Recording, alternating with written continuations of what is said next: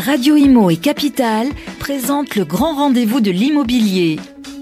En partenariat avec Orpi et Bien Ici. Une émission présentée par Guillaume Chazoulière et Sylvain Lévy-Valency. Bonjour à toutes et à tous, euh, nous sommes très heureux de vous retrouver pour cette seconde saison du Grand Rendez-vous de l'immobilier. Vous le savez, euh, il est fait pour vous, ce magazine, c'est la seconde saison, ce qui prouve que ça fonctionne parce que vous êtes nombreux, de plus en plus nombreux, à nous suivre. Vous soyez, que vous soyez locataire, propriétaire, on vous assiste au quotidien, bien évidemment, pour vous donner tous les conseils pratiques. Tous les mois, on partage ça avec vous pour décrypter les réformes et vous donner des infos exclusives avec cette année, bien sûr, l'ambition d'être toujours plus proche de vous.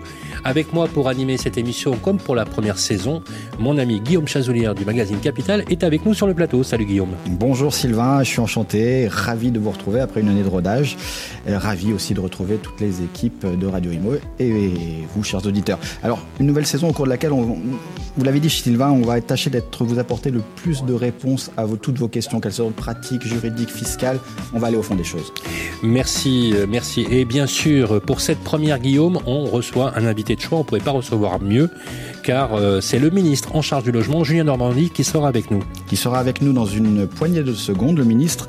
Nous passerons avec lui bah, en revue les sujets chauds de cette rentrée qui concernent le logement et nous intéresserons aussi à la question ô combien sensible de la lutte contre les passoires thermiques.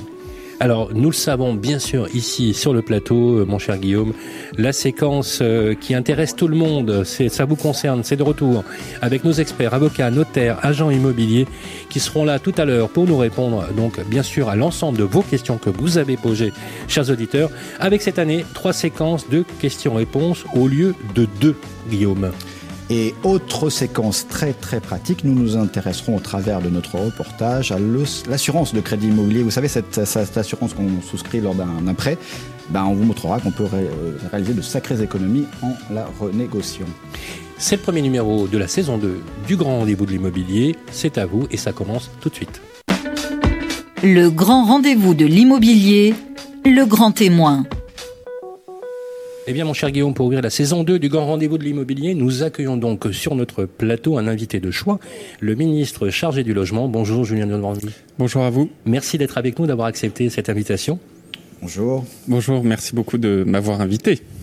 Alors, nous profitons de, cette présence, de votre présence, euh, merci en tout cas d'être avec nous, pour passer en revue, si vous voulez bien, les sujets chauds euh, qui vont vous concerner, bien évidemment, une rentrée un peu, un peu, euh, un peu forte sur toute l'actualité du logement et tout ce qui se dit autour. Et je vais laisser, si vous voulez bien, Julien Normandie, Guillaume Chazoulière vous poser la première question. Alors, Monsieur le Ministre, bonjour. sur la base d'un rapport qui a été remis au gouvernement, le, le député LRM Michael Nogal prépare une proposition de loi, une proposition de loi qui vise à sécuriser euh, les relations entre propriétaires et locataires. Parmi ces propositions, l'idée de créer des super administrateurs de biens qui, bah, qui garantiraient le versement des loyers impayés aux propriétaires et qui sécuriseraient aussi les locataires du même coup.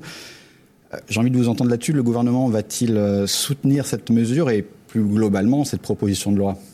Ben, Le rapport que m'a remis Michael Nogal, c'est moi qui lui ai commandé pourquoi je, lui ai demandé de travailler sur cette sécurisation entre les propriétaires et les locataires?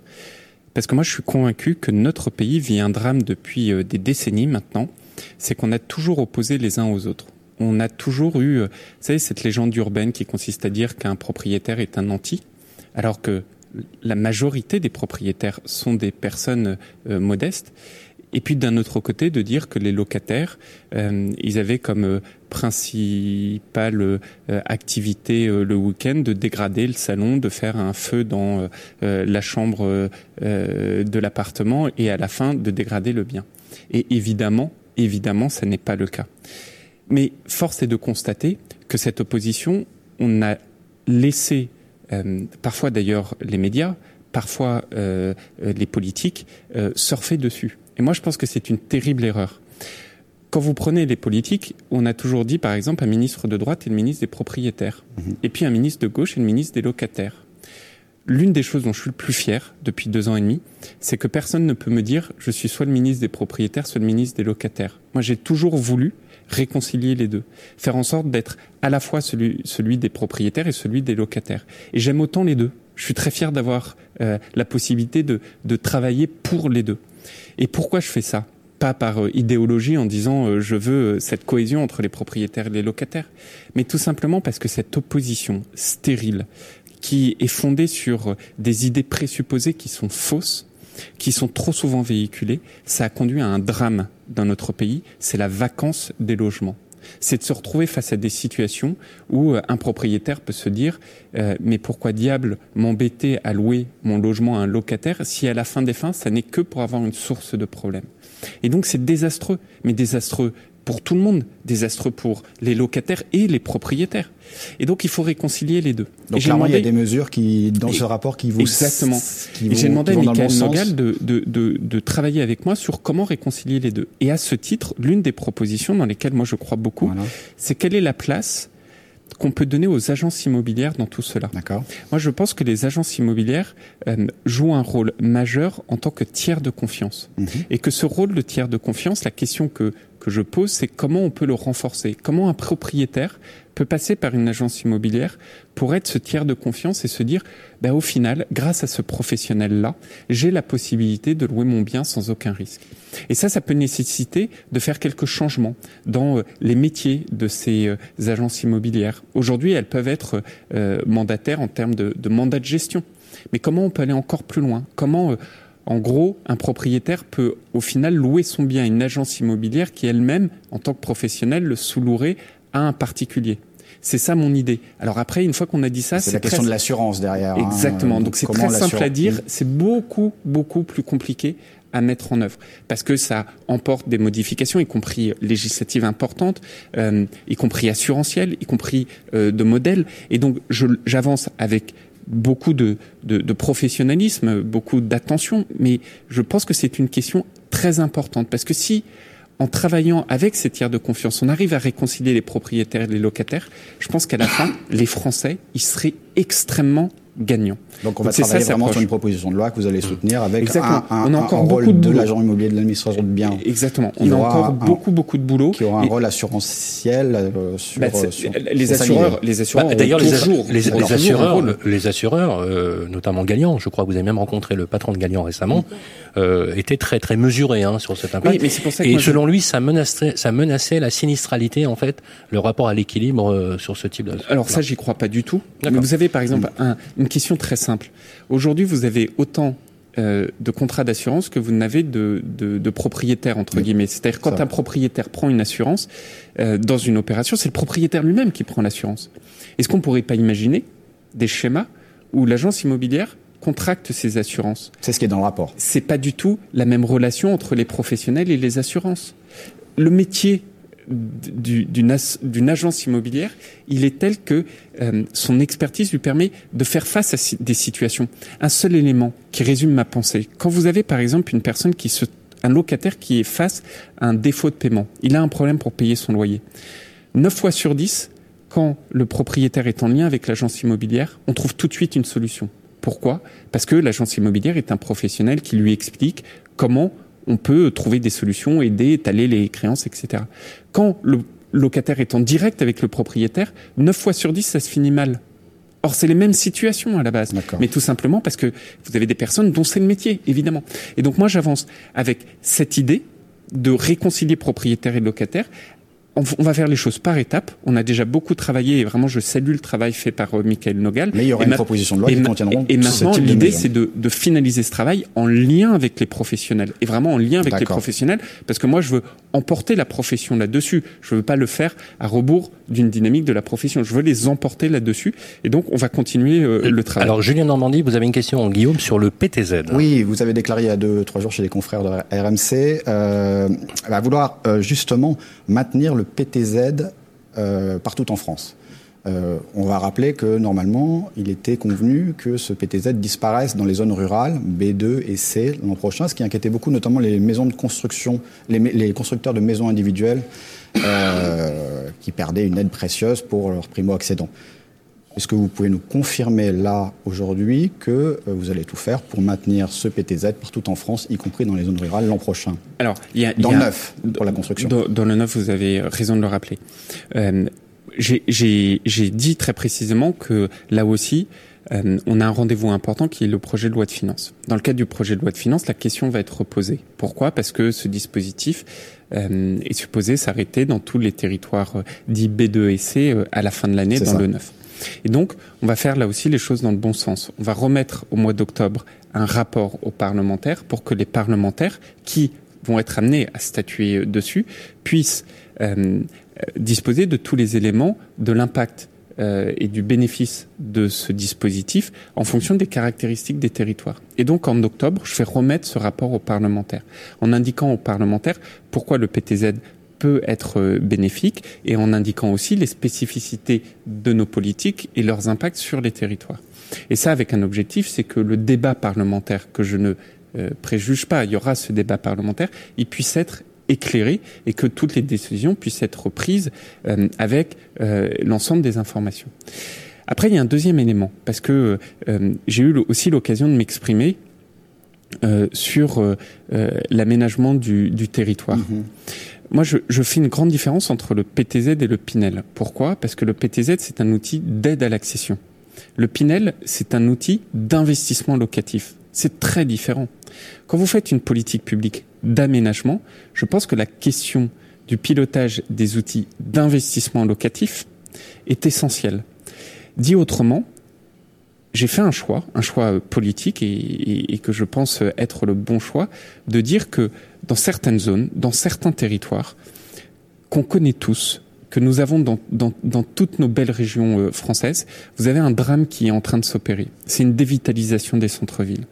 Vous avez ces villes dites secondaires, j'aime pas ce terme, c'est ce qui est employé, ces sous-préfectures, mmh. ces villes de, de, taille moyenne, où en fait on a toujours la même histoire, qui se répète d'année en année. Vous avez un centre-ville qui périclite, des logements qui se paupérisent, de la vacance qui s'installe, et parallèlement à ça, des vastes zones pavillonnaires qui ne cessent de croître avec le gros supermarché à côté. Tout le monde, quand je dis ça, a des images qui, qui en tête, les images des territoires d'où ils viennent.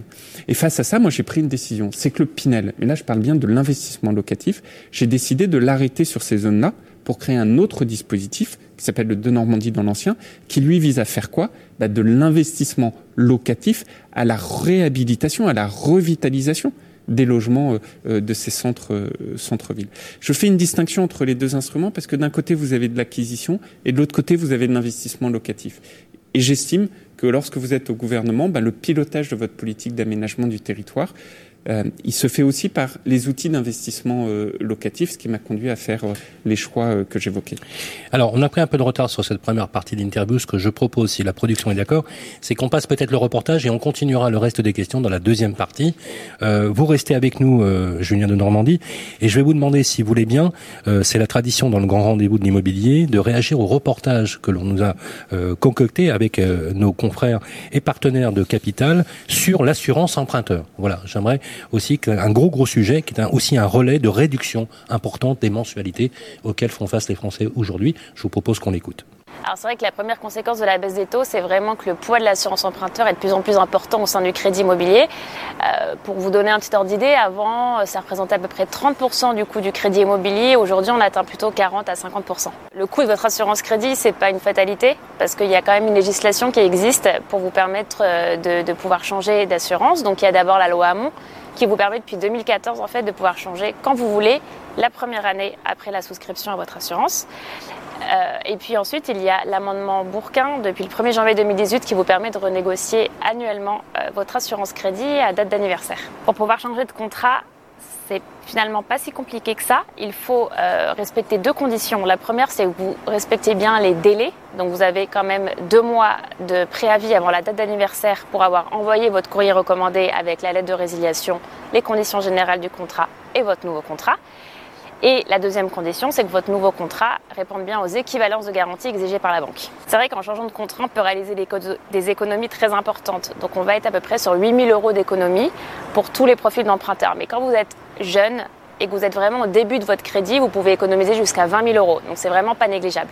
Ces économies-là valent pour tous les profils d'emprunteurs. Seulement, il est vrai que plus vous êtes avancé en âge, moins les économies vont être importantes et plus vous êtes euh, loin dans la durée de votre crédit, euh, là aussi, moins les économies vont être importantes.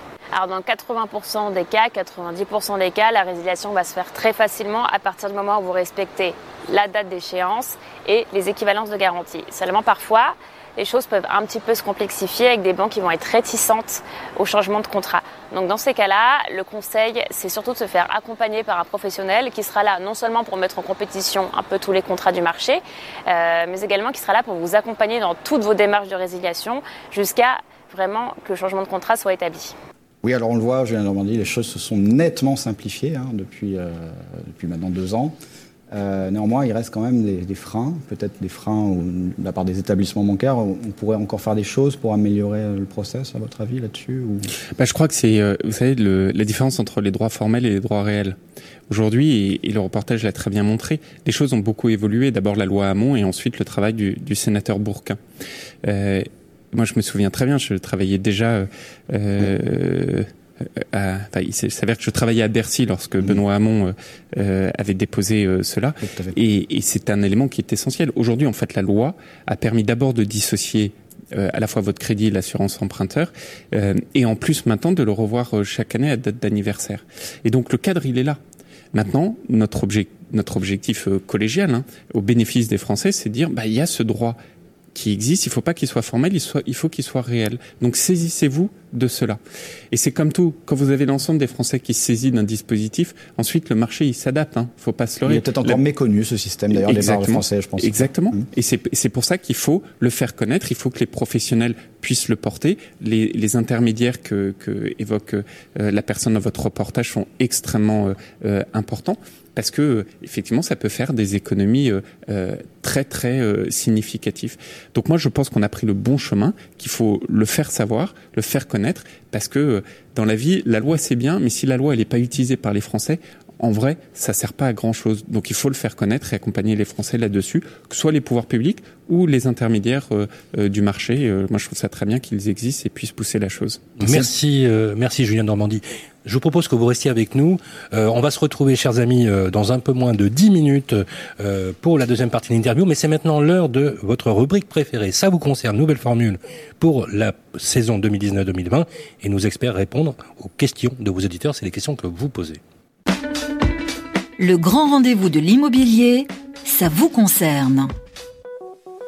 Bonjour, rebonjour à toutes et à tous. Euh, merci d'être avec nous pour cette séquence. Ça vous concerne un peu nouvelle formule puisque ce qu'on vous propose dorénavant euh, chaque mois avec euh, l'ami Vincent et Guillaume Chazoulière, c'est de d'isoler un petit peu ces parties et de spécifier un peu plus vos questions, expert par expert, de manière à ce que vous ayez en temps réel des réponses à l'ensemble de vos questions. Voilà, c'est ce qu'on a voulu pour cette deuxième saison du Grand Rendez-vous de l'immobilier et on a d'ailleurs à ce titre-là un monsieur expert. Salut Vincent. Oui, bonjour euh, Sylvain, bonjour Guillaume, merci de m'accueillir euh, dans le grand rendez-vous de l'immobilier. Euh, notre premier expert, c'est Gilles Frémont. Bonjour Gilles. Bonjour. Euh, bienvenue, vous êtes président de la NGC, l'Association nationale des gestionnaires de copropriété. Gilles, le principe est simple, les auditeurs nous posent leurs questions chaque mois sur le groupe Facebook Le Club des Proprios, page administrée par Capital, et vous y répondez ici en direct. Première question de Marc Sorcy notre auditeur compte acheter un studio à Marseille, ville soumise à l'encadrement des loyers. Euh, il se demande comment fixer son premier loyer. Alors effectivement, Marseille étant située dans une zone tendue, mmh. hein, euh, l'évolution des loyers des logements à usage de résidence principale du locataire euh, est encadré lors de la remise en location du logement, c'est le cas d'un nouveau locataire, euh, et lors du renouvellement du bail, euh, c'est le cas du même locataire. Alors néanmoins, parce que en droit il y a toujours un principe. et des exceptions. néanmoins, certaines mises en location sont exclues de ce dispositif de blocage des loyers Alors c'est le cas des logements euh, qui font l'objet d'une première location. Hein, c'est la première fois que ce logement neuf ou ancien, mais c'est la première fois que ce logement est mis euh, en location. Euh, et autre exception, les logements inoccupés, logements vacants si vous voulez, inoccupés par un locataire depuis plus de 18 mois. Hmm. Hein, voilà. Alors en partant du principe que le bien acquis n'était pas loué avant la vente, le loyer pourra alors être fixé librement dans le cas contraire, le loyer ne pourra excéder le dernier loyer appliqué à l'ancien locataire, euh, éventuellement révisé dans la limite de la variation de l'IRL. Mmh. Hein. Alors, juste un, nota euh, pour finir. L'autre dispositif d'encadrement des loyers, dans sa nouvelle version depuis la loi Elan, n'est actuellement applicable euh, qu'à Paris. Hein. Votre ami est de Marseille, donc euh, encore son ancien Gilles. Il est encore un petit peu tranquille. Une autre question, Gilles euh, Frémont. Patrice Gaillot du groupe Facebook Le Club des Proprios se demande quelle action entreprendre contre un syndic qui a manifestement la fâcheuse habitude de convoquer systématiquement les assemblées générales hors délai. Alors effectivement, l'Assemblée générale doit être convoquée par le syndic dans un délai de 21 jours qui commence à courir entre le lendemain de la première présentation du pli par le facteur et qui s'arrête la veille de l'Assemblée générale. Hmm. Euh, si ce délai n'est pas respecté, l'Assemblée générale n'est pas nulle de plein droit, elle est annulable. Hein. Euh, annulable, ça veut dire que euh, les copropriétaires qui étaient absents à cette assemblée ou qui, se sont opposés à au moins une des résolutions ont un délai de deux mois à compter de la notification du procès verbal qui est faite par le syndic pour attaquer hein, devant le tribunal euh, l'Assemblée générale. Il est à noter un arrêt de la Cour de cassation récent et intéressant que pour qu'un copropriétaire puisse annuler une Assemblée générale dans son ensemble, ce qui serait le cas là, mmh. euh, ce copropriétaire doit avoir voté contre toutes les résolutions. S'il a voté pour au moins une résolution, la première par exemple la désignation du président, il ne sera pas recevable. Mmh. Il ne sera pas recevable à l'agir en justice. Alors si l'Assemblée générale euh, est annulée par le tribunal à cause de ce, ce, ce, ce non-respect du délai, ce qui sera le cas. Hein. Euh, ensuite, il faut savoir euh, si le syndicat des copropriétaires subit un préjudice du fait de cette annulation, un préjudice par exemple des travaux importants n'ont pas pu être votés ou alors il se retrouve sous administration judiciaire euh, parce qu'il se retrouve dépourvu de syndic. Et si le syndicat à ce moment-là euh, subit un préjudice de fait du fait de cette annulation, il pourra alors se retourner, et on en revient à la question de départ, hmm. contre le syndic responsable de cette faute pour lui réclamer des dommages et intérêts en réparation de son préjudice. Merci beaucoup Gilles Frémont. Je rappelle que vous êtes président de l'ANGC, c'est l'Association nationale des gestionnaires de copropriétaires. Merci Gilles. Merci à, très bientôt. Guillaume Sylvain, je reviens euh, tout à l'heure avec ça vous concerne. Encore un nouvel expert. Ce sera notre avocate Ganaël Soussens. À tout à l'heure. Merci euh, Vincent euh, Vincent Favreau. Vous êtes passé finalement de la production face caméra. C'était votre destin, comme dirait l'autre. Dans moins d'une minute, on va retrouver l'ami David Benbassa et son baromètre très attendu immobilier pour cette, ce numéro de rentrée. Euh, grosse actualité. Il sera bien sûr du rôle que devraient avoir selon lui, par exemple, les administrateurs de biens pour faciliter les locations. Et nous avons le plaisir ensuite de rencontrer Julien de Normandie, le ministre euh, chargé du logement, qui sera aussi avec nous pour la seconde partie de notre entretien. À tout de suite. Vous êtes toujours dans le grand rendez-vous de l'immobilier. Le grand rendez-vous de l'immobilier revient dans un instant. Vous et moi, on se connaît bien. On se voit tous les jours. Vous pouvez trouver que j'ai du charme, que je suis un peu démodé, ou trop isolé. Je suis capable de faire rêver comme d'empêcher de dormir. Mais même quand je ne suis pas là, on parle de moi. Et s'il arrive que l'on me quitte, c'est toujours bon de me retrouver. De m'avoir, tout simplement. Je suis l'ancien, l'actuel, le prochain. Je suis le bien, celui que vous voulez acheter, vendre, louer ou faire gérer. Orpi, des femmes et des hommes pour votre bien. Harold se sent bien ici. Il y a une bonne boulangerie. C'est bien ici. Il est à 5 minutes de l'école, 20 minutes de son travail. C'est bien ici. Et il adore nager. C'est bien ici. C'est sur bienici.com qu'Harold a eu son coup de cœur. Et eh, c'est bien ici. Pour une recherche immobilière innovante, par vite quartier et temps de trajet. Bienici.com la meilleure façon de trouver son futur logement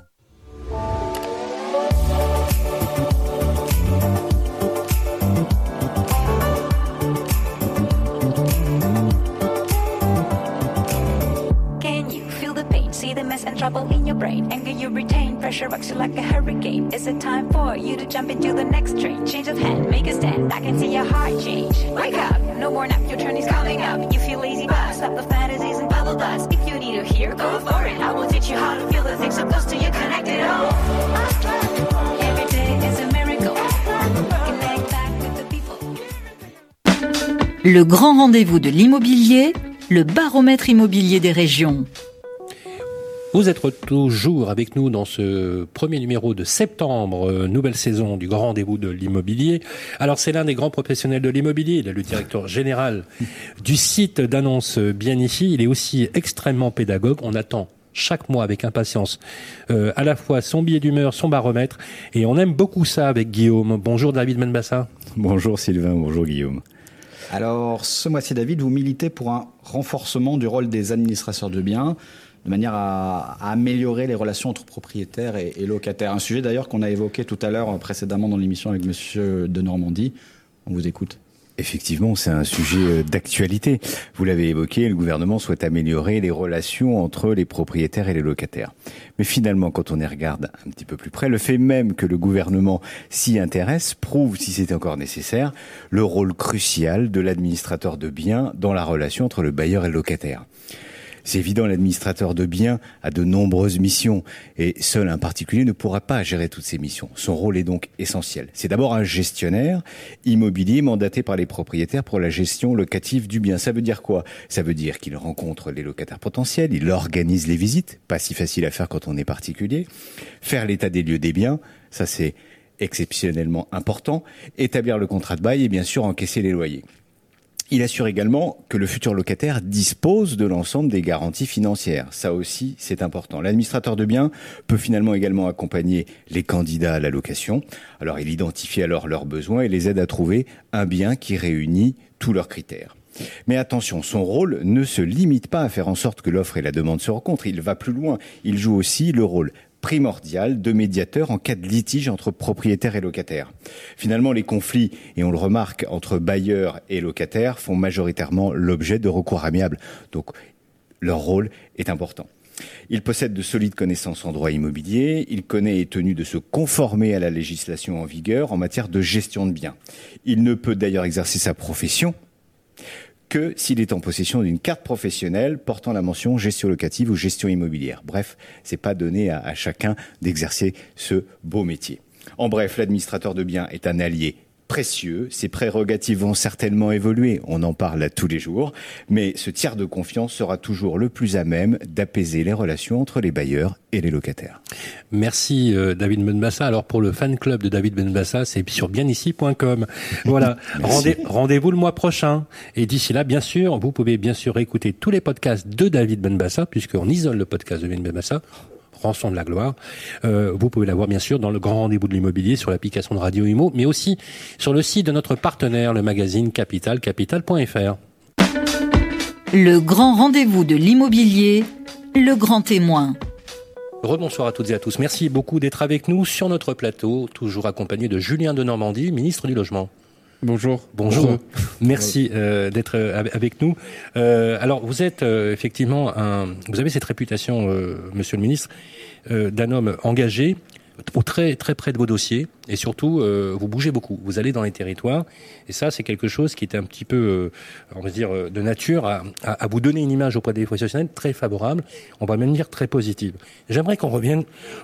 vous l'avez indiqué tout à l'heure, très justement, euh, le dispositif de l'Apinel. Bon, comme vous le savez, il y a eu un colloque que d'ailleurs j'ai animé en partie, qui a été euh, l'occasion de, de restituer une étude euh, par un économiste connu qui s'appelle Pierre Sabatier, le patron de PrimeView, sur le dispositif fiscal, les dispositifs fiscaux de soutien à l'immobilier locatif neuf. En particulier le Pinel, bien sûr, qui était un petit peu la, la figure de proue. Euh, il a résulté de cette étude que, euh, loin de penser que ces dispositifs fiscaux sont inflationnistes, ont un impact inflationniste sur euh, cette euh, économie-là. Au contraire, elles sont générateurs de recettes. Et euh, alors, il y a des chiffres assez précis qui ont été donnés. Si on, paie, si on prend aujourd'hui la totalité des aides allouées au logement, globalement, hein, à peu près dans les 42 milliards d'euros, euh, avec une génération de recettes d'environ 72-74 milliards d'euros, mais voilà, assez positive. Les professionnels sont très inquiets de voir disparaître en l'état le dispositif Pinel. Qu'est-ce que vous, aujourd'hui, on peut répondre à la lumière finalement d'une étude qui propose d'ailleurs de mettre en œuvre un simulateur avec une agrégation d'un ensemble de données, ce qui n'était pas le cas encore aujourd'hui, pour mesurer de façon totalement euh, euh, indépendante, puisque effectivement on pourrait penser que les organisations pensent à elles dans ce genre de sujet, mais pour permettre aussi de mesurer de façon très efficace, ce qui ne s'est jamais fait, l'impact d'un dispositif fiscal pour soutenir cette politique du logement qui vous tient tant à cœur. Ben, vous savez, moi je considère que c'est pas le budget qui fixe la politique, c'est la politique qui fixe le budget et dans les deux sens, que ce soit dans des sujets d'économie ou que ce soit dans des gains d'argent. Euh, pour moi, le sujet du Pinel, euh, c'est d'abord un sujet de choix politique sur l'aménagement du territoire. Le Pinel, il est important pour certains territoires parce qu'il paraît, par exemple, il permet de faire euh, du logement intermédiaire. Il permet d'inciter à la construction. Et c'est que après, pour moi, que le Pinel peut présenter un bénéfice euh, pour les investisseurs qui l'utilisent ou pour les recettes de l'État au regard des, travaux de Pierre Sabatier. Mais moi, ma question, elle est fondamentale. Elle est de se dire euh, dans quel, sur quel territoire ce dispositif est le plus à même euh, à répondre aux besoins des Français. Est-ce qu'il n'y a pas certains territoires où, au contraire, il faut inventer d'autres dispositifs qui répondent plus fortement à la spécificité des territoires. Ce que j'expliquais tout à l'heure sur ces centres-villes qui périclitent dans euh, les villes de, taille moyenne dans notre pays. Ben moi, j'ai fait le choix de dire l'investissement locatif, quel que soit son, son coût et son aspect euh, budgétaire, je préfère qu'il soit aujourd'hui orienté vers la réhabilitation du centre-ville, je suis vraiment sur l'investissement locatif, que sur une péri, urbanisation galopante de zones pavillonnaires avec le grand supermarché qui, qui existe. Mais la, mais la, difficulté dans tout ça, mon deuxième point, c'est qu'en revanche, il y, a, il y a un écueil dans ces dispositifs très fort. C'est que ces dispositifs, ils sont fondés sur un zonage qui est un, un, zonage qui, à mes yeux, est totalement obsolète. Ça, vous l'avez toujours dit, effectivement. Et, c'est-à-dire qu'aujourd'hui, vous avez une France qui est définie en six zones. Et donc, moi, j'ai fait le choix d'arrêter le Pinel dans les zones B2 et C. Mais quand vous prenez les zones B2 et C, vous, vous retrouvez avec des villes comme Brest, comme Saint-Étienne, des villes qui, euh, en fait, subissent, la conséquence d'un choix que je fais parce que dans la grande majorité des territoires, je préfère orienter l'investissement locatif vers la réhabilitation plutôt que vers les zones euh, pavillonnaires qui ne cessent de croître, euh, alors même que ça peut avoir des conséquences parce que effectivement, dans ces zones-là, il y a des véritables spécificités territoriales. Et donc moi, ce que je porte, et ce que je vais faire là dans la prochaine loi de finances, c'est une expérimentation qui permet de donner aux territoires la possibilité de eux-mêmes définir les zonages. Parce que évidemment, les professionnels du territoire, au premier rang desquels les, élus, euh, à l'échelle par exemple régionale, sont dix fois plus à même de dire votre idée, vous avez raison sur cet aménagement du territoire pour lutter contre les centres-villes qui se paupérisent. Mais il s'avère que dans notre zone, il y a d'autres endroits où ce que vous dites, bah, c'est pas vrai. Et ils ont bien raison, parce que la ville de Brest, elle a besoin aussi de soutenir la construction neuve, par exemple. Et donc, dans le prochain loi de finances, on va proposer une expérimentation pour faire en sorte que le zonage à l'échelle de la région Bretagne puisse être défini localement pour justement le Pinel. Et mon objectif ensuite, c'est d'étendre cette bonne politique à l'ensemble du territoire. Donc le dispositif Pinel ne disparaîtra pas non, ce, ce, mécanisme de soutien à l'immobilier neuf, il faut rappeler locatif. Exactement, hein, l'investissement locatif, aujourd'hui. Parce qu'aujourd'hui, il n'y a pas un programme qui n'est pas mixte, hein, c'est-à-dire où il y a de l'investissement et autres. Exactement. Il sera moi, je l'ai arrêté, je l'ai arrêté dans la zone B2 et C. On l'a prorogé il y a un an et demi pour quatre ans sur le reste des autres zones. Et moi, je veux de la stabilité fiscale, donc euh, d'aucune manière que ce soit, je reviens dessus. Et après, Mais il sera défini au libre choix exactement, Je veux aller plus loin parce que ces dispositifs sont aussi des outils d'aménagement du territoire. Et on ne peut pas, d'un côté, se, se, lamenter en se disant on a des territoires qui périclitent, alors même qu'on y concourt. Et donc moi, face à ça, je fais le choix de dire je crée un nouveau dispositif, le de Normandie dans l'ancien, pour aller réhabiliter. Mais d'un autre côté, euh, j'ai l'humilité d'admettre que ça peut pas être moi ou mes services qui euh, découpent la France en six et qui est une vérité vraie sur l'aménagement du territoire sur toutes ces zones. Donc je veux de territorialiser le plus possible, y compris ces dispositifs. On va l'expérimenter sur la Bretagne euh, pour l'année prochaine, et mon objectif, c'est de l'étendre. Très bien, c'est clair. Guillaume. Euh, bah, peut-être passer à un autre sujet, euh, un, un, grand grand volet de la politique du logement du gouvernement, c'est euh, ça fait un peu feuilleton de l'été pour ceux qui suivent tout ça, c'est la, la, chasse, la lutte contre les passoires énergétiques, hein, près de 7,5 millions de passoires énergétiques sur Exactement. tout le territoire. Bah, vous avez décidé d'y mettre fin. Alors ça va passer par plusieurs étapes. Et puis il y a une grande date que j'ai retenue, c'est euh, à compter de 2023, les biens les plus énergivores. Classés F et G euh, ne seront plus considérés comme décents. Alors là, il faut être clair, ils seront plus considérés comme décents. Ça veut dire qu'ils seront devenus impossibles à louer à cette date pour les propriétaires qui n'ont plus, qui n'ont pas, qui n'ont pas rénové. Quoi. On est bien d'accord. Alors a, là aussi, a, il faut ça être très... revient à l'interdiction de louer sans le dire. Ben, euh, non, il faut être très clair sur euh, sur plusieurs points. La le premier point, c'est que on est tous, mais tous, affairés à faire en sorte euh, que ces passoires thermiques, on puisse en finir dans notre pays. Il faut avoir en tête que une personne sur deux qui vit dans un logement locatif vit dans une passoire thermique. C'est ça la réalité. Une personne sur deux dans, un, dans une location vit dans une passoire thermique. Donc il faut y mettre fin. Bon, maintenant vous avez deux, deux possibilités pour le faire. Vous avez soit l'interdiction, qui reviendrait à dire dès maintenant ou à une date donnée, on interdit par exemple de louer l'ensemble des, logements dits passoires thermiques, soit l'accompagnement et l'obligation de travaux.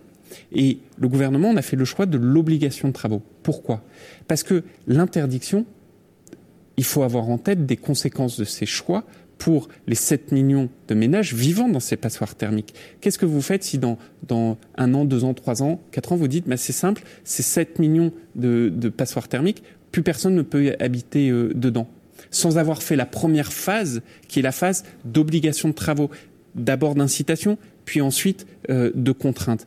Bah, évidemment, vous allez créer euh, des impacts sur les Français que je crois euh, personne ne souhaite. Donc il faut avoir ce volontarisme total pour mettre fin à ces passoires. Mais il faut, à mes yeux, le faire dans le bon ordre. Ça veut dire que entre aujourd'hui et 2023, mmh. on fait la phase d'incitation. On va démultiplier l'accompagnement, démultiplier les financements, les simplifier. C'est pour ça qu'on va créer une prime plutôt qu'un crédit d'impôt.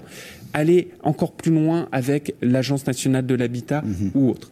Et puis à partir de 2023, on est dans la phase, on rentre dans la phase d'obligation. On doit faire les travaux entre 2023 et 2028. Et en 2023, on va définir les sanctions qui diront bah, si vous n'avez pas, à l'issue de cette phase d'obligation, fait les travaux, voilà les sanctions auxquelles vous aurez le droit. Bah, c'était voilà, l'objet de la question. Et, et dans, la, dans, la, loi, en 2020, on, on a dit qu'on allait définir en 2023. Pourquoi Parce que évidemment que ça va dépendre à quel point notre phase d'incitation va marcher. On verra quel est l'état du marché à ce moment-là pour prendre les bonnes obligations, les bonnes sanctions à partir de, de, de 2023. Donc on fait les choses dans le bon ordre. Euh, moi, je suis convaincu que c'est le bon choix que la majorité présidentielle, parce que on a discuté de tout ça dans le cadre de la loi énergie euh, climat qui vient d'être adoptée euh, mmh. euh, en lecture définitive. Moi, je suis persuadé que c'est la bonne approche. Il faut inciter, obliger, plutôt que de faire une solution facile qui en fait aurait eu des juste contraintes. Un mot sur les, juste un mot sur les on, a, on, a, on a plus, on a plus, on a plus de temps très rapide. Un Alors mot très très rapide rapidement sur les aides parce que vous dites on est dans une phase d'incitation quand même. Vous l'avez rappelé, le crédit d'impôt devient une prime, Exactement. le crédit d'impôt de développement durable, travaux devient une prime. Quand même, euh, il va être, il semble qu'il soit recentré sur les ménages les plus modestes. Euh, il y aura forcément des perdants là-dedans. Il y en a, euh, Alors, on est d'accord. je recentrez le dispositif je, aussi. je- hein. je vous confirme que la, la, la prime unifiée, donc c'est quoi la prime unifiée? C'est de se dire, quand, même- c'est quand même délirant de se, de se dire qu'aujourd'hui, des ménages, euh, notamment modestes, avaient à avancer pendant un an et demi les travaux. Je vous confirme que cette prime, il faut qu'on la flèche le plus possible vers les ménages modestes ou très modestes. Pourquoi? Parce que est-ce que c'est justifié que vous ou moi, on bénéficie d'une aide pour faire un travaux de rénovation dans notre appartement plutôt qu'un ménage modeste? Bah, Moi, ma réponse, elle est, elle est très claire pour accompagner euh, ces ménages modestes. Mais le deuxième élément, c'est qu'à chaque fois, on voit les aides à la lorgnette de l'aide sur laquelle on est euh, ou interrogé ou sur laquelle Oui, vous, pointez le doigt. Aujourd'hui, quand vous prenez l'ensemble des aides Mm. qu'on construit, l'année prochaine, on aura une augmentation de, de l'ensemble des aides sur la rénovation énergétique euh, des bâtiments. Entre guillemets, on met le paquet dessus en les centrant vers les publics qu'on veut accompagner le plus possible, en les rendant les plus efficaces possible, mais en gardant toute cette ambition avec un paquet d'aides, parce qu'il y en a beaucoup d'aides aujourd'hui, un paquet de- d'aides qu'on veut rendre plus cohérents, mais qui, dans leur ensemble, constitue un soutien supérieur l'année prochaine à ce qu'il l'est aujourd'hui. Très bien, merci. Merci, euh, Julien Normandie. Je vous propose de rester encore avec nous, si vous voulez bien, euh, pour réagir sur une séquence qu'on affectionne tout particulièrement. C'est l'heure de notre séquence qui s'appelle Polémique IMO. Le grand rendez-vous de l'immobilier. Guillaume Chazoulière, Sylvain Lévy-Valency. Rebonsoir à toutes et à tous, toujours accompagné de Julien de Normandie, ministre du Logement. Merci d'être avec nous. Dans Polémique IMO, c'est euh, voilà, c'est une petite capsule euh, voilà qui nous permet de réagir. Une association, un organisme, ça peut être aussi un particulier qui interpelle l'invité du jour sur un sujet euh, sensible. Ce mois-ci, Guillaume, c'est l'Union nationale des propriétaires immobiliers qui questionnent le ministre chargé du logement. Oui, le président de l'UNPI, que vous connaissez sûrement, Christophe euh, Demerson, s'inquiète de la grande réforme à venir de, des bases locatives sur lesquelles repose la taxe foncière. Donc euh, on l'écoute. Bonjour Sylvain, bonjour Guillaume, bonjour Monsieur le ministre. Les propriétaires français craignent un bon taux fiscal entre la taxe d'habitation et la taxe foncière. À titre d'exemple, 100 000 locaux ont déjà été revus cette année sur le seul département de Niger, avant même la mise en place du projet de révision des bases de 1970. Cette révision est-elle toujours à l'ordre du jour? Je me permets de vous rappeler que les impôts fonciers, c'est plus 30% en 10 ans. Vous engagez-vous, Monsieur le Ministre, à ce que les taxes foncières n'augmentent pas encore avec cette nouvelle réforme? Alors, question simple, Julien de Normandie. Euh, bah, Allez, oui, oui ou non, réformer Réponse, réponse simple, je m'engage à ce qu'il n'y ait aucune augmentation générale des taxes, de la taxe foncière. Donc je ne peux pas être plus clair. Et d'ailleurs, j'observe, hein, et, je, et, je le dis parce que euh, certaines oppositions politiques aujourd'hui euh, lancent cette petite musique euh, en disant, euh, je pense par exemple à la présidente du Rassemblement national qui, lors de son discours euh, dimanche dernier, met en avant ce, ce volet-là. Regardez le projet caché euh, du, du, gouvernement d'augmenter euh, les taxes foncières. Donc moi, je le redis très fermement, il n'y a aucun projet d'augmentation généralisée de la taxe foncière, premièrement. des bases, en tout cas. Des, deuxièmement, vous le savez, vous comme moi, que ce sont des, des impôts locaux, donc ce sont des impôts qui toujours euh, font, résultent de choix euh, des élus locaux euh, ici ou là, mais que d'aucune manière que ce soit, le gouvernement aurait un projet d'augmenter les taxes foncières comme pourrait le, le, laisser, ou en tout cas c'est le sens de la question du, du président de, de l'UNPI, qui, qui, pourrait dire ben, on ferait un déport entre la taxe d'habitation et la taxe foncière. Ce qui, qui sous-entend aussi, c'est... Je veux vraiment être très clair, tout ceci n'est absolument pas ni prévu, ni envisagé, ni même pensé. Enfin, juste un mot, ce qui sous-entend euh, aussi derrière, c'est que il y, a, y a la réforme des valeurs locatives. Guillaume, mais la réforme des valeurs locatives. débat. mais la, ben voilà, vous l'avez bien résumé. Les valeurs locatives, ça fait 20 ans que tout le monde dit qu'un jour ou l'autre, il faudrait revoir les valeurs locatives. C'est pas, ce gouvernement-là qui va s'attaquer. Non, mais je... Euh, le, les valeurs locatives, le jour où on entame la révision, c'est des révisions qui vont prendre quoi? 5 ans, 10 ans, 15 ans? Vous savez comme moi que c'est un chantier qui doit être un chantier rue par rue. Donc c'est un chantier qui, quand bien même il serait ouvert par euh, euh, des parlementaires, par exemple, il prendrait 10 ans, 15 ans mmh. euh, à se mettre en œuvre pour essayer de voir est-ce que les impôts locaux sont vraiment conformes aux réalités de terrain. Voilà. Donc ça, tout le mmh. monde le sait. Tout le monde le sait, et ça fait 20 ans qu'on en parle et, et qu'on le dit. Mais aujourd'hui, j'entends une petite musique qui dit oh là là, le gouvernement voudrait augmenter euh, et, et, généraliser une augmentation de la taxe foncière. C'est faux, c'est archi Julien faux. De Normandie. Et, et, je vous remercie de me poser la question parce que ça me permet d'être très clair de Julien de Normandie, voilà, euh, voilà. Enfin, c'est une réponse comme on les aime. Hein. On a un homme politique qui nous dit c'est clair, c'est précis, et donc euh, à bon entendeur, surtout euh, euh, à nos amis du Rassemblement national. Je paraphrase un petit peu. Effectivement, ça a le mérite d'être très précis. Euh, avant de nous quitter, Monsieur le Ministre, le 24 et le 26 septembre porte de Versailles a lieu l'Union sociale, euh, le congrès de l'Union sociale pour l'habitat. Vous y êtes. Bien sûr, les trois jours. Voilà, ça va être beaucoup moins houleux que le congrès de Strasbourg, hein, euh, qui était un peu un peu particulier. Vous allez aussi rappeler euh, les bonnes pratiques. Euh, bien sûr, Radio Imo couvrira l'événement. J'espère qu'on aura l'occasion euh, de vous croiser. Mais, mais, vous me connaissez bien, je vais je vais pas vous lâcher là-dessus. Forcément, notamment votre conseillère presse. c'est important de rappeler, puisque effectivement on n'a pas eu le temps de trop le développer ici, puisqu'on est on a on a privilégié certaines questions. ces questions effectivement du zonage dont vous parliez tout à l'heure, du millefeuille administratif dont vous parliez aussi, mais aussi de rappeler les bonnes pratiques euh, de tous les bailleurs sociaux en général et de tous, tous ceux qui ont une action Et moi, je sociale. voudrais saluer vraiment parce que vous savez, euh, on a eu euh, des moments qui étaient plus ou moins faciles et voire parfois difficiles avec les bailleurs sociaux. Moi, je voudrais vraiment saluer le travail qu'on a fait ensemble. On est vraiment aujourd'hui dans une relation de confiance, mais une relation de confiance qui s'est créée parce qu'on a énormément travaillé euh, ensemble. C'est-à-dire qu'on a porté une loi dans laquelle il y avait beaucoup de, réformes dans le logement social qu'on a euh, travaillé euh, de commun avec l'Union sociale de l'habitat et puis les différentes familles. Et on a signé un accord très important en avril dernier pour présenter de nouvelles facilités de financement, pour présenter euh, d'autres possibilités, et que à la fin on arrive à trouver cet équilibre entre les, positions du gouvernement et, les valeurs euh, défendues par euh, l'Union sociale de l'habitat. Moi, je le dis, je le redis, le logement social est une immense chance, une un immense actif pour tout euh, notre pays. Et je crois que énormément de pays, euh, notamment européens, nous envient. Il faut garder ce modèle. J'y crois profondément. Et, euh, et C'est d'ailleurs la France je qui a inventé salue- ce modèle. Exactement. Et je salue vraiment tout, tout ce travail de construction qu'on a pu porter avec les bailleurs sociaux que j'aurai énormément de plaisir Alors à le, retrouver la le, semaine le prochaine. rendez- le rendez-vous est pris. Hein. On, Rendez-vous on- est on pris. vous retrouve sur, le plateau de Radio Imo avec nos amis de Promotelec pour parler de ce sujet. Merci beaucoup Julien Normandie d'avoir répondu à nos questions à franchement vous. Merci à vous. et spontanément comme vous savez le faire. Euh, merci pour aussi euh, c'est le début de la deuxième saison du Grand Rendez-vous de l'immobilier. Euh, à suivre, n'est-ce pas Guillaume, une rubrique préférée de nos auditeurs. Ça vous concerne. Vos questions, les réponses des experts, c'est tout de suite. Le grand rendez-vous de l'immobilier, ça vous concerne. Rebonjour à toutes et à tous, ça vous concerne, ce sont vos questions à vous, chers auditeurs, questions sur l'immobilier en général, et bien sûr des questions auxquelles on va s'efforcer de répondre. Et Vincent Favereau, votre deuxième expert, mon cher Vincent, c'est Oui. une avocate. Oui, c'est Ganaël Soussens qui est avec nous. Bonjour Ganaël. Bonjour. Bienvenue, vous êtes avocate à Paris. Première question qui nous est posée par Bernard de Cabourg en Normandie. Euh, L'artisan qui est venu isoler les combles de sa maison a visiblement mal travaillé. Euh, c'est ce que nous dit Bernard. Les raccords s'avèrent défectueux. Comment peut-il obtenir un dédommagement une fois les travaux achevés? Et est-ce qu'il peut exiger une reprise de ces travaux ensuite? Alors, Bernard peut effectivement exiger de l'entreprise qu'elle reprenne ses travaux.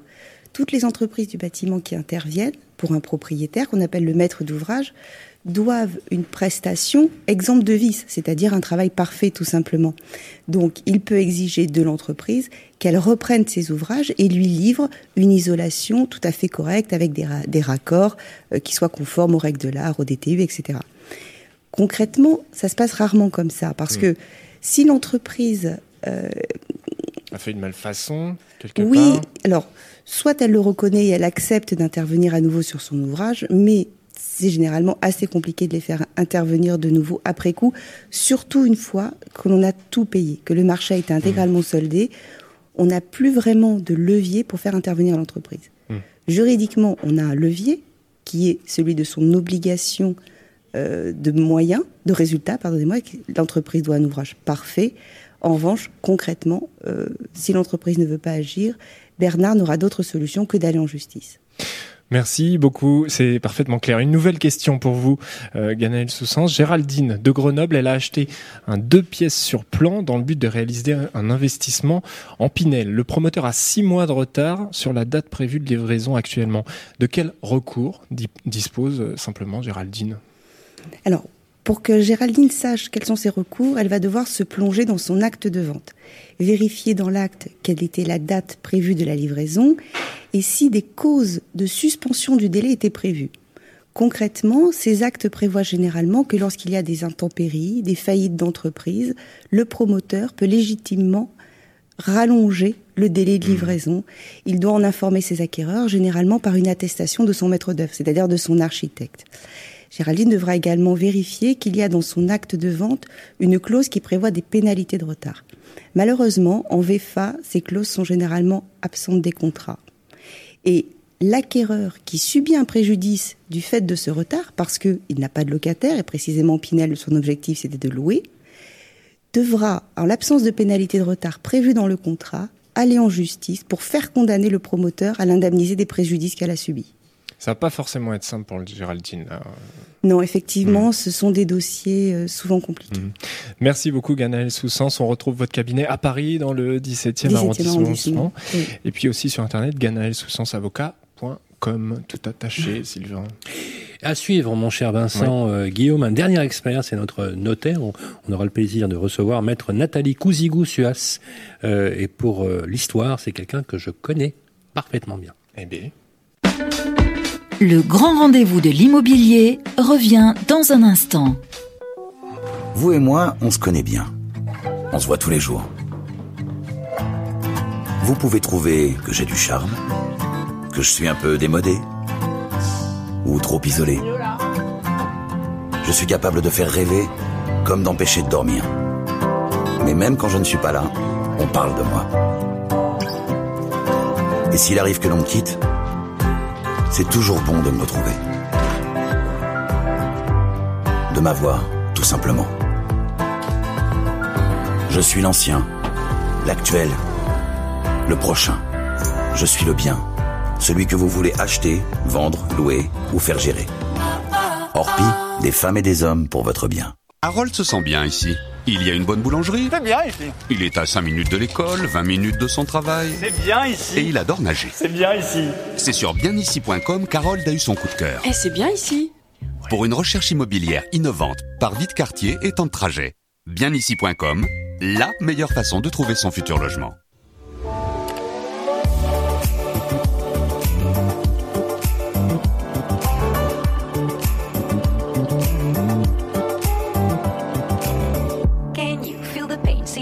Trouble in your brain. Anger you retain, pressure rocks you like a hurricane. Is it time for you to jump into the next train? Change of hand, make a stand. I can see your heart change. Wake up, no more nap, your turn is coming up. You feel lazy, but stop the fantasies and bubble dust. If you need to hear, go for it. I will teach you how to feel the things so close to you, connected all.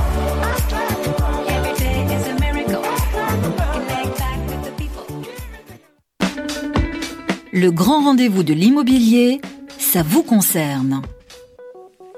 Eh bien, rebonjour à toutes et à tous. Euh, C'est le moment de retrouver notre dernière séquence. Ça vous concerne, Vincent, l'ami Vincent. Euh, vous avez convié sur le plateau maître Nathalie Cousigou-Suas, notaire à Paris 5, qui va désormais répondre à vos questions. Et je rappelais tout à l'heure, je Ouais, l'a- vous je la l'avais dit- connaissez. je l'avais Très dit. bien même, vous avez oui, dit. voilà, voilà. La, la réputation de maître Cousigou a largement dépassé les frontières. Parce que pour l'information, chers amis, c'est euh, vous, maître Cousigou, qui avez fait mon contrat de mariage oui. en 1996. Exactement. ouais. Ça nous rajeunit pas, Eh franchement. oui, mais, mais oui, mais on était, vous étiez déjà beau, vous l'êtes resté. Mais bien, voilà, Mais ma chère Nathalie, sachez une chose, c'est que le temps n'a aucune prise sur vous. c'est gentil. Voilà. Merci. On assiste à une love story, Guillaume. Je sais pas si je pose la question Voilà. à, à Nathalie ou pas. Voilà, et c'est donc vous, mon fait cher Vincent, qui avez la lourde tâche euh, Eh de oui. questionner l'expertise de Maître Cousigou. Oui, première question donc de Patrice de Lyon. Patrice se sépare de sa femme et envisage de lui racheter les parts de leur appartement commun. Euh, Patrice se demande comment récupérer l'apport de 30 000 euros qu'il avait mis dans leur achat initial grâce à une donation de ses parents à l'époque, euh, mais qui n'avait malheureusement pas été notifié. Bien sûr, parce que la, la question de notre ami Patrice, de notre auditeur, eh ben, elle nous arrive fréquemment à nous notaires, parce que c'est légitime et c'est humain. Lorsqu'on achète, souvent avec son conjoint, euh, son partenaire paxé, son, sa compagne, eh ben, on est tellement heureux d'acheter que souvent on dit bah, au notaire, maître, mettez moitié-moitié, on ne veut pas parler des apports, et puis il y a une certaine pudeur, on n'ose pas dire qu'on apporte. Or, c'est une erreur, parce que effectivement, si malheureusement ça ne va plus, ou s'il y a des créanciers qui menacent, hein, eh bien, il est difficile de faire valoir qu'on a payé au-delà de ce qu'on a mis. C'est-à-dire que ce qu'on appelle en droit la charge de la preuve, eh ben, elle pèse sur celui qui indique qu'il a mis plus. Donc là, Patrice, bah, il va falloir, tout recours ne lui est pas fermé, Hein, mais il va falloir qu'il apporte la preuve que ces 30 000 euros qui ne sont qu'à lui, hein, parce que même quand on est marié en communauté, sans contrat, ce que l'on reçoit de sa famille, ça reste à soi. Donc du coup, Patrice, il est légitime à récupérer quelque chose sur la vente du bien, sauf que si son épouse a perdu la mémoire, eh ben, il va falloir qu'il le prouve. Donc, comment va-t-il le prouver? Déjà, un, d'une part, qu'il a reçu vraiment une donation, et d'autre part, que cette donation a été, effectu- été affectée à l'apport. Et même si ça n'a pas été mis dans l'acte notarié. C'est sûr que ça serait mieux si ça avait été mis. Là, il n'y aurait pas de problème. Mais là, c'est de lui à apporter. Alors, avec cette difficulté, donc, de preuve, cela dit, s'il arrive à surmonter cette difficulté, eh ben, c'est 30 000 euros qu'il va pouvoir récupérer eh ben, surtout à Lyon où les prix ont augmenté, eh ben, ces 30 000 euros ont fait des petits. C'est-à-dire que si ces 30 000 euros correspondaient à l'époque, je donne un exemple, à 10% de la valeur du bien, et que ces biens ont été multipliés par deux de valeur, eh ben, ces 30 000 sont devenus 60. C'est ce qu'on appelle en droit français le système, c'est un terme un peu étonnant, ça s'appelle une récompense. C'est-à-dire qu'il peut récupérer ce qu'il a injecté et réévaluer selon la valeur des biens. Donc, qu'il essaye d'en parler avec son épouse, qu'il aille voir son notaire, son avocat pour trouver cette solution. Si, en revanche, son épouse ne se souvient plus ou a l'amnésie sélective, ce qui arrive souvent quand on se sépare, eh bien, il faudra qu'il rapporte la preuve et éventuellement, malheureusement, faire valoir sa créance auprès des tribunaux. Merci Nathalie. Une deuxième question maintenant qui nous est posée par Alexandre sur le groupe Facebook Le Club des Proprios. Des travaux ont été votés dans son immeuble en avril dernier. Ils ne vont débuter qu'en mars 2020 et l'appel de fonds va débuter lui en novembre. Entre-temps, Alexandre a vendu son logement en septembre. Euh, qui doit payer les frais de travaux, sachant que l'appel de fonds dé- débutera lui après la vente? Et donc euh, il ne sera euh, plus là, Bien sûr. Alors Alexandre, il faut qu'il sache que la loi elle est très claire. Le syndic de copropriété, celui qui a pour euh, but euh, et rôle de gérer l'immeuble, hein, qui, eh bien, il a l'obligation d'appeler les appels de fonds au propriétaire qui est en place au moment de l'appel de fonds, quand bien même les travaux auraient été, votés avant. C'est le cas d'Alexandre. Sauf que, sauf que, eh bien, il y a une pratique qui est extrêmement répandue, qui fait que le notaire, il est chargé, c'est le travail qu'il fait dans la coulisse, dans la vente, d'interroger avant la vente le syndic, qui a l'obligation de lui dire, bah voilà, il y a des travaux qui ont été votés à telle époque et qui n'ont pas été encore appelés. C'est ce qu'on s'est indiqué dans ce qu'on appelle le pré-état daté. Donc du coup, le jour de la vente chez le notaire, eh bien, on va prélever sur la part d'Alexandre, en fait, le montant des travaux qui ne seront appelés qu'au futur acquéreur lorsqu'il sera en- place. Donc ça lui sera appelé à l'acquéreur, mais Alexandre, en fait, lui aura au préalable remboursé. Merci beaucoup Nathalie. Cousigou-Suas. Vous êtes euh, notaire à Paris dans le 5e arrondissement. Et pour le prochain numéro, vous vous posez vos questions derrière le derrière l'écran, derrière le poste à nos experts sur le groupe Facebook Le Club des Proprios, géré par Capital. Et on y répondra d'ici ici le mois prochain. Le grand rendez-vous de l'immobilier. Guillaume Chazoulière, Sylvain Lévy-Valency. Eh bien voilà, c'est on arrive au terme de ce premier numéro de la seconde saison du Grand Rendez-vous de l'immobilier. Merci en tout cas à toutes et à tous d'avoir répondu présent pour ce second euh, pour ce second numéro, premier numéro pardon, de cette euh, seconde saison du Grand Rendez-vous de l'immobilier. Merci Guillaume. Merci Sylvain. La deuxième saison est donc lancée et nous aurons le plaisir, chers auditeurs, de vous retrouver tous les mois jusqu'au mois de juin. Euh, prochain rendez-vous donc le vendredi 18 octobre à 18h05. Euh, vous pourrez retrouver cette émission sur capital.fr ou l'écouter sur Radio Imo ainsi que sur toutes les plateformes podcast. Merci également à toutes les équipes de Capital, vraiment merci, et euh, aussi à l'ensemble des équipes de Radio Imo. Rendez-vous donc le 18 octobre prochain pour répondre à toutes vos questions. Radio Imo et Capital présentent le grand rendez-vous de l'immobilier en partenariat avec Orpi, 1250 agences immobilières partout, rien que pour vous. Et bienici.com, le site immobilier nouvelle génération à retrouver sur radioimo.fr et capital.fr.